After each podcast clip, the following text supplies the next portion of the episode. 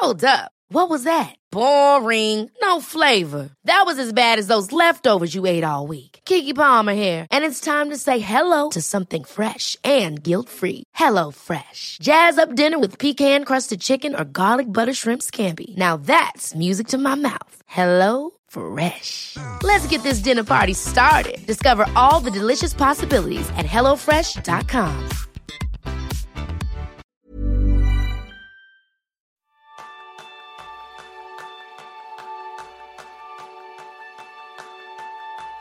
El mundo se ha estremecido con la aparición del coronavirus.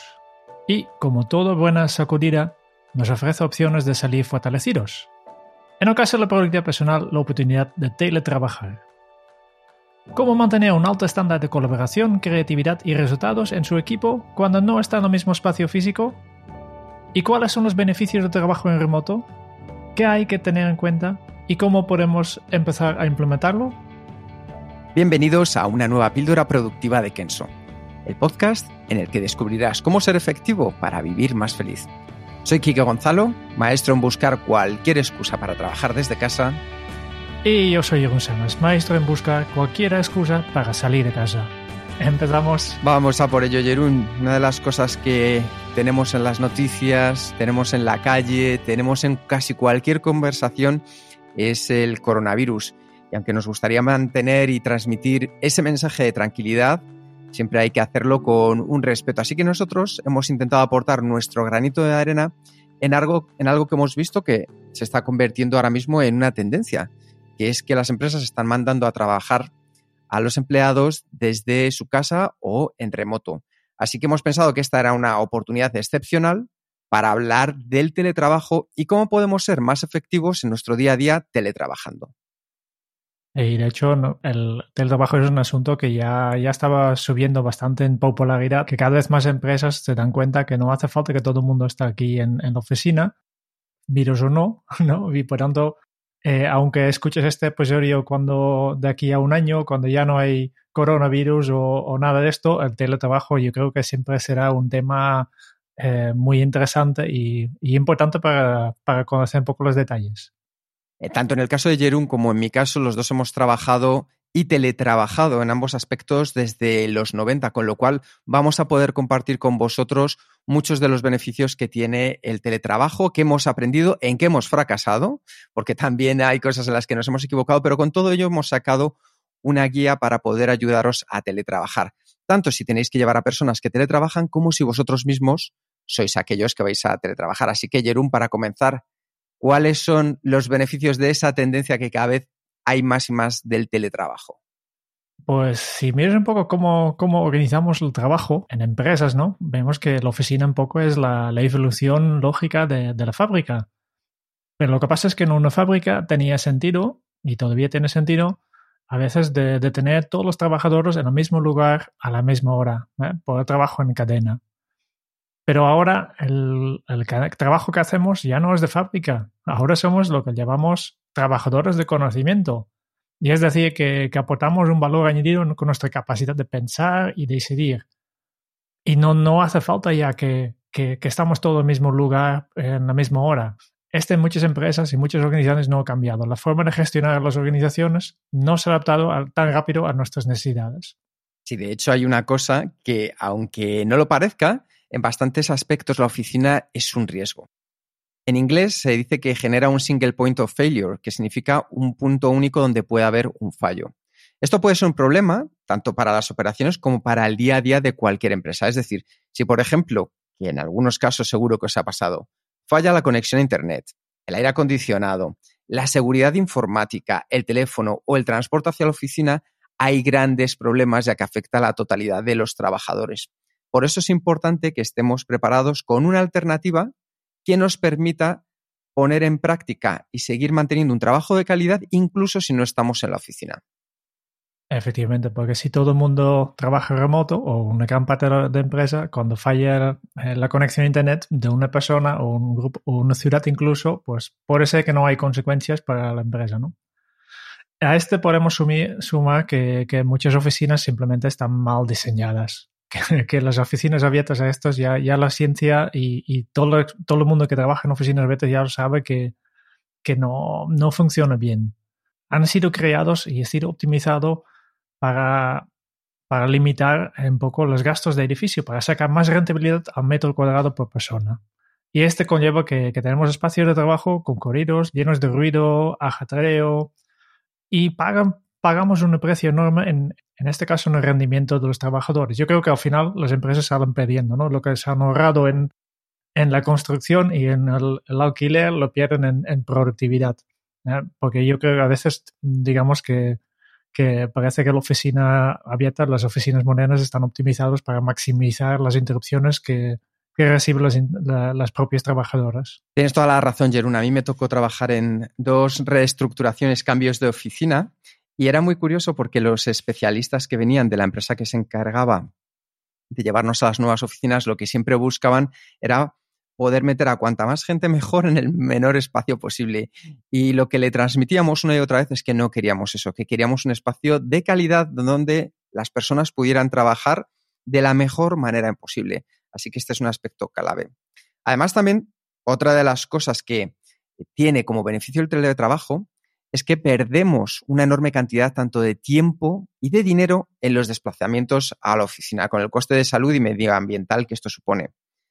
Ya sabéis que esta práctica hace que muchos de nosotros no lleguemos en las mejores condiciones ni al trabajo ni de vuelta a casa, porque al final el estrés que nos genera el tráfico, el tener que coger el coche o la moto, esos atascos interminables, hacen que no lleguemos en las mejores condiciones tanto ni a un lugar como a otro. Otro beneficio del trabajo es, es la conciliación de la vida personal con el trabajo, que es muy complicado cuando tienes que ir a una oficina y tienes que, que estar unas cuantas horas allí.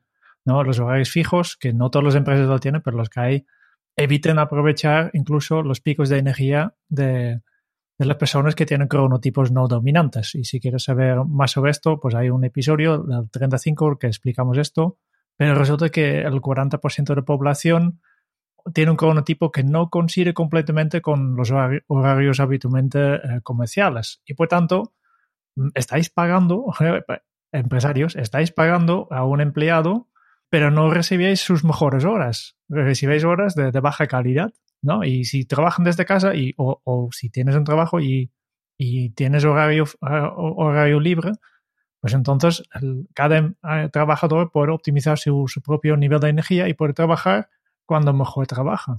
De hecho, hace, yo creo que son casi ya 20 años, 20 años no, entre 15 y 20 años, una de las primeras políticas que puse en práctica en una de las empresas en las que estuve fue un horario en el cual la gente podría entrar a trabajar entre las 7 de la mañana y las 10 y media de la mañana. Y lo mismo para la hora de salida. Esa capacidad, aún no siendo un horario completamente adaptado a los cronotipos de las personas, sí que permitían que cada uno de los empleados se organizara de la mejor manera posible para aprovechar mejor su día. De esta manera, ¿qué es lo que conseguíamos? Más confianza, las personas estaban más contentas y felices porque trabajaban en los momentos que mejor les venían. Así que, como veis, todos estos problemas los podemos solucionar con el teletrabajo. Lo importante es aquellas cosas que tenemos que tener en cuenta con el trabajo en remoto. Así que, que lo sepáis. En el caso de las organizaciones, hay dos pilares esenciales en los que sustentar el trabajo en remoto. Esto lo hemos aprendido con la práctica y estos pilares son la productividad personal y la comunicación. Si ambos se fundamentan de la manera correcta, van a traerte como resultado que se cumplen todos los objetivos marcados y algo todavía mucho más importante, la confianza y la calidad del trabajo de cada uno de los trabajadores. Aunque, Jerún, ¿verdad que muchas veces hay dudas por parte de la empresa? Sí, sí, sí. La, las jefes siempre quieren saber qué están haciendo los trabajadores, ¿no? Y resulta una pregunta importante que a primera vista, pero no lo es tanto. Porque aunque está, tienes tus trabajadores en la oficina y ves que están aquí, pues no sabes lo, tampoco sabes exactamente lo que están es haciendo, porque son trabajadores de conocimiento y lo que, lo que realmente quiere saber es cómo utilizan su cabeza. Y a veces puede haber una persona que, que aparentemente no está haciendo nada, pero está pensando en, en, ideas para, para, este proyecto tan importante. Por tanto, lo importante no es tanto qué están haciendo, sino qué, qué resultados consiguen.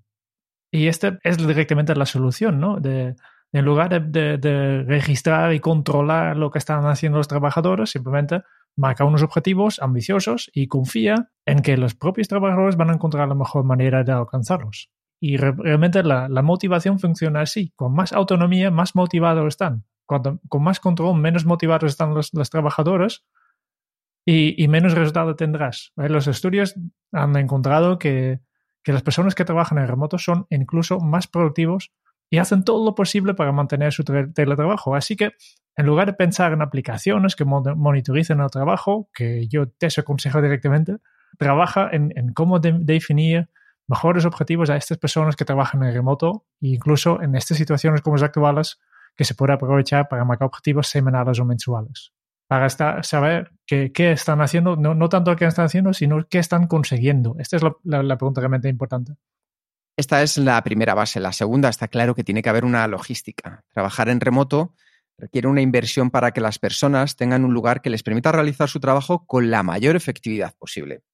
Para ello, es necesario que cuenten con aspectos básicos como son la conexión a Internet de calidad, un mobiliario óptimo y un equipo portátil.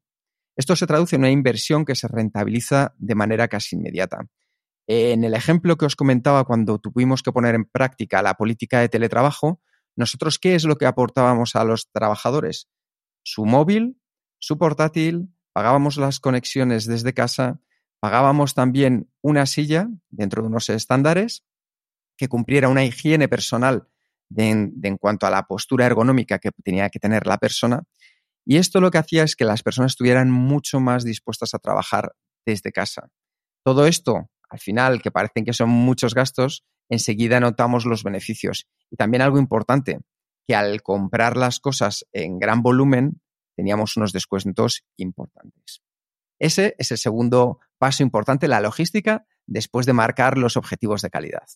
Efectivamente, y, es, lo que tú has dicho, es una inversión. Y además yo, yo estoy seguro que proporcionar a tus empleados este material para que ellos puedan trabajar en casa sale mucho más barato que, tener la misma, las mismas condiciones en, una oficina.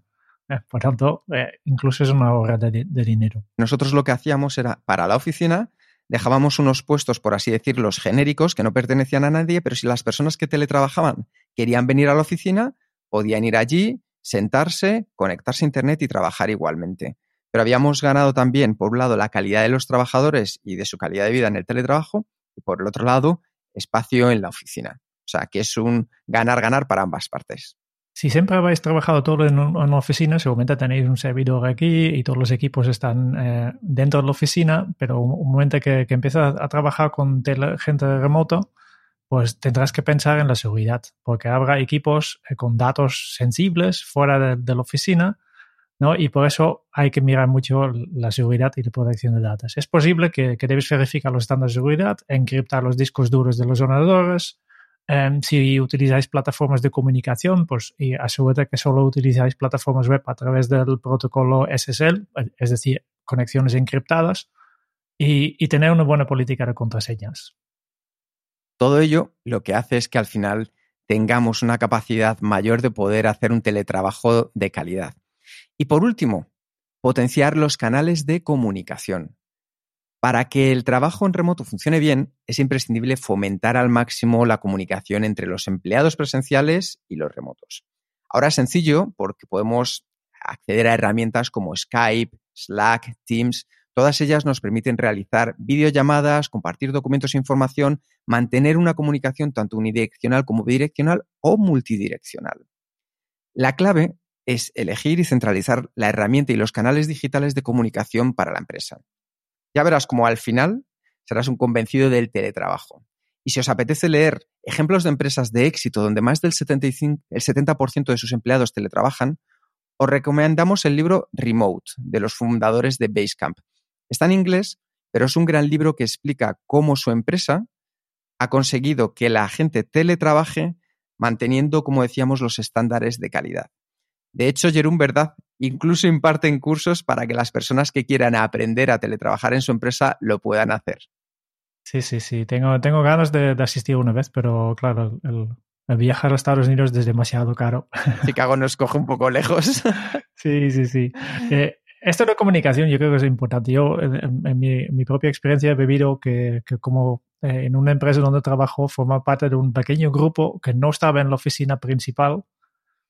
Y este notaba que no te enteras de, enteras de nada. Como casi todo el mundo estaba al mismo lugar, casi no había nada por escrito y, por ahí pasa simplemente una, tontería, por ejemplo, que, que llamó a la oficina para hablar con un compañero y me contesté a alguien que no conocía. Y es una empresa pequeña, y, que, y resulta que habían contratado un compañero nuevo y han presentado obviamente a todo el mundo en la oficina central, pero se han olvidado de, de, las cuatro personas que, no, que habitualmente no están en esta oficina, ¿no? Y este, por eso es tan importante que, que, que potencias estos canales de comunicación por escrito o, o, digitales porque, para que todo el mundo se sienta parte del, mismo, eh, del mismo grupo, de la misma empresa. ¿no?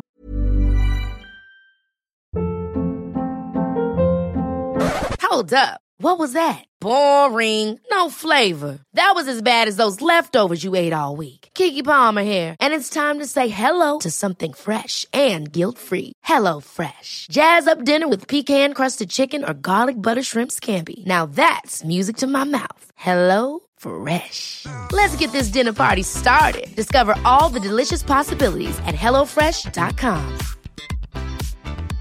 I'm Sandra, and I'm just the professional your small business was looking for. But you didn't hire me because you didn't use LinkedIn jobs. LinkedIn has professionals you can't find anywhere else, including those who aren't actively looking for a new job but might be open to the perfect role, like me. In a given month, over 70% of LinkedIn users don't visit other leading job sites. So if you're not looking on LinkedIn, you'll miss out on great candidates like Sandra. Start hiring professionals like a professional. Post your free job on linkedin.com/people today. Y ahora vamos a ver todos los beneficios y qué tenemos que hacer si somos trabajadores que vamos a comenzar con el teletrabajo, porque probablemente penséis que es algo sencillo. Yo por mi propia experiencia, no sé tú, pero en mi propia experiencia a mí me costó bastante, tuve que pedir ayuda hasta que encontré un sistema óptimo para teletrabajar desde casa. Claro, no, no es tan fácil. Lo primero que necesitas es un espacio, un espacio adecuado de trabajo. Obviamente tienes casa, pues tanto espacio hay, pero no todo es usable para trabajar. ¿no? Y, este pues puede ser una limitación, porque no todos tenemos una casa suficientemente grande con una habitación libre que podemos usar como despacho. Eh, yo tengo suéter, y, pero no, no siempre es posible. Pero también puedes simplemente montar una mesa en, un rincón de, tu habitación o del salón o buscar uh, un espacio externo como una cafetería o un centro de coworking que está cerca de casa. Importante, necesitas un espacio decente. No trabajas desde el sofá o la cama por economía. No, no, pasa nada si lo haces durante media hora o una hora, pero todo el día al sofá, pues es receta segura para destrozar tu, espalda, tus cervicales y, tener un montón de problemas, ¿no? Porque el lugar de trabajo es donde pasarás más horas al día, seguramente después de la cama, ¿no? Y por eso es tan importante cuidar tu higiene postural.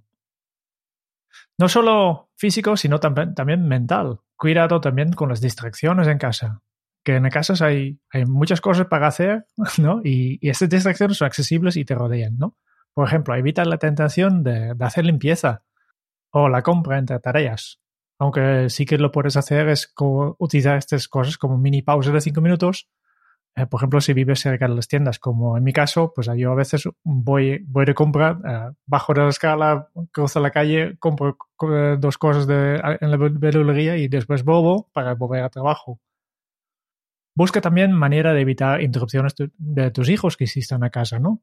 Enséñales, por ejemplo, que, que no te pueden llamar si tienes la puerta, del, de la puerta de tu despacho cerrada. Y obviamente nada de televisión, videoconsola y, estas distracciones que, que te pueden reunir directamente a la productividad. En mi caso, a mí una de las cosas que más me costó fue el poner límites. Y para poner límites lo que aprendí es que hay varias claves que nos pueden ayudar a mejorar nuestro teletrabajo. La primera es mantener un horario, tanto para comenzar como para terminar tu jornada. Porque aunque no lo parezca, desconectar de tu vida profesional al trabajar en remoto es uno de los hábitos más complicados de implementar. ¿Sabes por qué? Pues porque como lo tienes al alcance de la mano, saltas de la cama, o ni eso, como decía Jerón, te conectas directamente en pijama, sigues trabajando y como la comida está en el, frigorífico, te levantas, coges cualquier cosa y continúas a la carga. Y continúas trabajando y son las 6, las 7, las 8, las 9 y no paras, porque siempre hay más trabajo que hacer que tiempo para terminarlo. Y total, Ya estás en casa y si no hay otro plan, pues sigues trabajando. Para luchar contra este mal hábito productivo, lo mejor es crear rutinas, por un lado, para comenzar la jornada. En mi caso funcionó muy bien el poner el despertador, ponía el despertador, me levantaba, hacía la cama, me duchaba y desayunar. Esos son tres hábitos sencillos que te ayudarán tanto a ti como a tu cerebro a entender cuándo comienza tu jornada. Y además ya has puesto un pequeño obstáculo. Es decir, si has hecho la cama, difícilmente te vas a meter otra vez en ella. Si ya te has duchado y te has quitado el pijama, te pones una ropa normal, la que estés cómoda, pero ya no estás en el pijama. Tu cerebro cambia el chip. Entonces, una vez que ya hemos hecho esos tres hábitos, lo más importante después es que antes de comenzar el trabajo, te marques los objetivos a alcanzar durante esa jornada. Si queréis más información, en la píldora 37 tenéis más consejos sobre cómo comenzar el día de manera productiva. Ya hemos comenzado el trabajo. Una de las cosas que también es esencial durante la jornada es realizar los descansos que nos ayudan a recargar energía y practicar estiramientos. Eso es bueno tanto si teletrabajas como si no, pero sobre todo en el teletrabajo. ¿Por qué? Porque no va a estar el compañero que te diga, oye, nos vamos a tomar un café, oye, ¿te vienes que vamos a comentar esto en la sala? Aquí probablemente no tengas esa oportunidad. Así que hay que realizar esos descansos. Y no tienes excusa, porque en el capítulo 84 del podcast entrevistamos a Carla Sánchez. Carla nos explicó cómo hacer todas esas pausas de manera efectiva y además nos regaló el acceso a The Holistic Concept, una plataforma online con vídeos y consejos para cuidar tu postura y crear tus rutinas de descanso. Así que ve corriendo para el capítulo 84 y aprovecha ese regalo de Carla. Y por último, lo mismo que hemos hecho al comenzar, a la hora de terminar con tu jornada laboral. Define a qué hora vas a terminar y pon una alarma. Así vas a ser consciente que ha llegado el momento de ir cerrando, de ir revisando las cosas y preparar el día siguiente. Cuando suene esa alarma, comienza por revisar si has alcanzado los objetivos que te habías propuesto al comienzo de la jornada. Mira que ha funcionado, que podía haber funcionado mejor y disfruta de ese paso que va a haber entre el trabajo bien hecho y comenzar con la desconexión. De hecho, en la píldora 39 tienes más consejos para terminar el día de manera productiva. Aunque trabajas solo, recuerda que también hay algo que es clave, que es la importancia del contacto humano. Como decía antes Jerún, puede ser que si teletrabajas demasiado a veces dejes de conocer a otras personas que están ya en tu equipo porque sean nuevas incorporaciones, porque hace tiempo que estabas fuera de la oficina y han vuelto. Por ello es importante que salgas de casa, vea gente, pasea, recarga energías mientras te da el sol, porque todo eso es muy sano para tener al máximo tu nivel de teletrabajo. Así que, Jerún, ¿qué podemos hacer para empezar con el teletrabajo a modo de resumen? una serie de pasos. Primero, para las organizaciones, para las empresas que quieren empezar a, con el teletrabajo por sus empleados. ¿no? Primero, mm, lo que haría es revisar los canales de comunicación. Cómo comunicáis, ¿no? Y, evita tener el canal oral como canal principal. No solo para teletrabajo, pero en general, porque eh, si, si, tienes cosas por escritos grabados, entonces queda constancia de todo lo que vais decidido y este evite la, improvisación y, hace que, todo el mundo esté mucho más conectado con, lo que estás haciendo. Después, revise la seguridad de los dispositivos y plataformas que usáis, ya hemos hablado de esto. Implemente un, sistema de trabajar por objetivos y motivación, que, o motivación Mm, evita micromanaging. No hace falta que sabes exactamente qué está haciendo todo el mundo en cada, momento. Lo importante es que avancen con el trabajo cuando a ellos la ve bien, en la manera que, ellos vean bien. Después, eh, ya hemos mencionado un poco, evita el canal oral, pero utiliza canales digitales de comunicación. Y también comunica digitalmente con los profesionales que están todavía en la oficina. La forma de colaboración más productiva es por escrito, siempre. Después, obviamente, escrito está bien, pero hay que a veces ver la cara de una persona aporta mucho, mucho valor. Por tanto, yo siempre recomiendo, siempre, siempre recomiendo hacer como mínimo una videoconferencia de, una a una o de, equipos por semana con, con, los trabajadores en remoto. Que sí que has visto lo que han hecho, lo que han publicado, lo que han comentado, pero a veces ver la cara pues funciona mucho mejor, ¿no? Y obviamente en oficina no solo es trabajo, y por tanto, si tienes una herramienta digital de comunicación, tampoco tienes que pensar en estas cosas que no son trabajo. Es decir, crea una cafetería virtual. donde la gente puede hablar del partido de fútbol o lo que sea, el libro que han leído, eh, todas esas cosas que también aportan mucho en, crear un vínculo entre los empleados, en, en crear un poco la, este, generar esta seguridad psicológica que es tan importante para, para, para tener equipos muy efectivos. ¿Y qué pueden hacer los profesionales que van a comenzar o que ya están trabajando desde casa en remoto? ¿Qué es aquellos consejos que les das? Pues un profesional que trabaja en una empresa donde todavía no, no, no existe teletrabajo, pues yo empezaría con proponer un, una prueba. Simplemente mm, hablo con tu, tu responsable y dice, mire, me gustaría hacer una prueba establece simplemente una métrica de, vale, pues cómo podemos saber si, si, si yo soy productivo, qué es productividad para ti, ¿no? ¿Qué, qué consigues? Establece un, un, una métrica base durante una o dos semanas que, que dice, vale, pues cómo, cómo de productivo estás en la oficina y luego hace unas semanas de, de, teletrabajo o un día a la semana, también puedes decir, ¿no?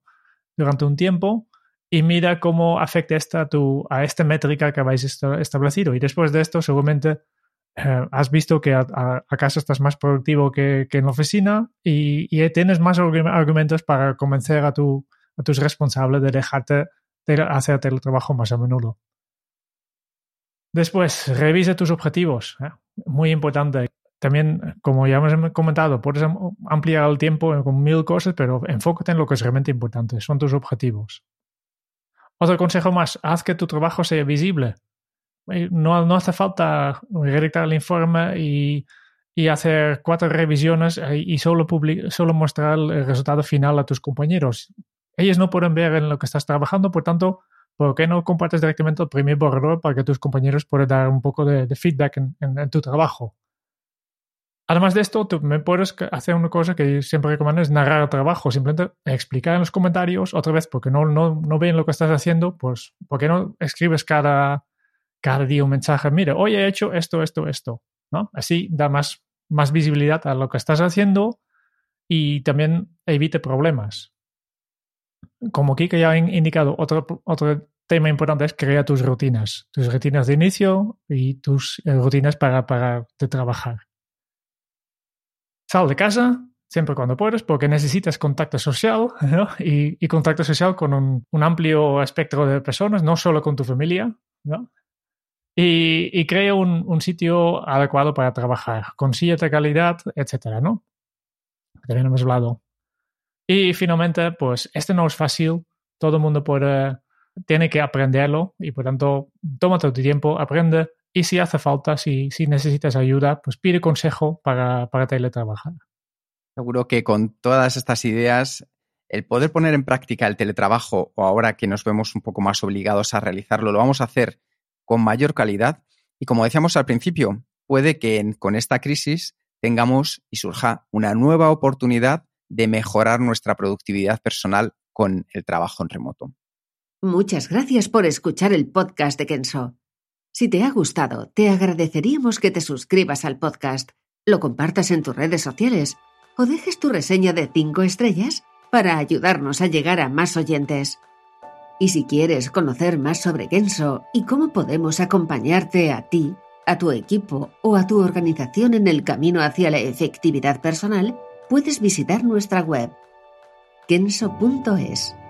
Te esperamos la semana que viene en el próximo episodio del podcast de Kenso, donde Kike y Jerún buscarán más pistas sobre cómo ser efectivo para vivir más feliz. Y hasta entonces, Ahora es un buen momento para poner en práctica un nuevo hábito Kenso. El lujo del teletrabajo es el de la libertad y el tiempo. Hasta dentro de muy pronto. Chao.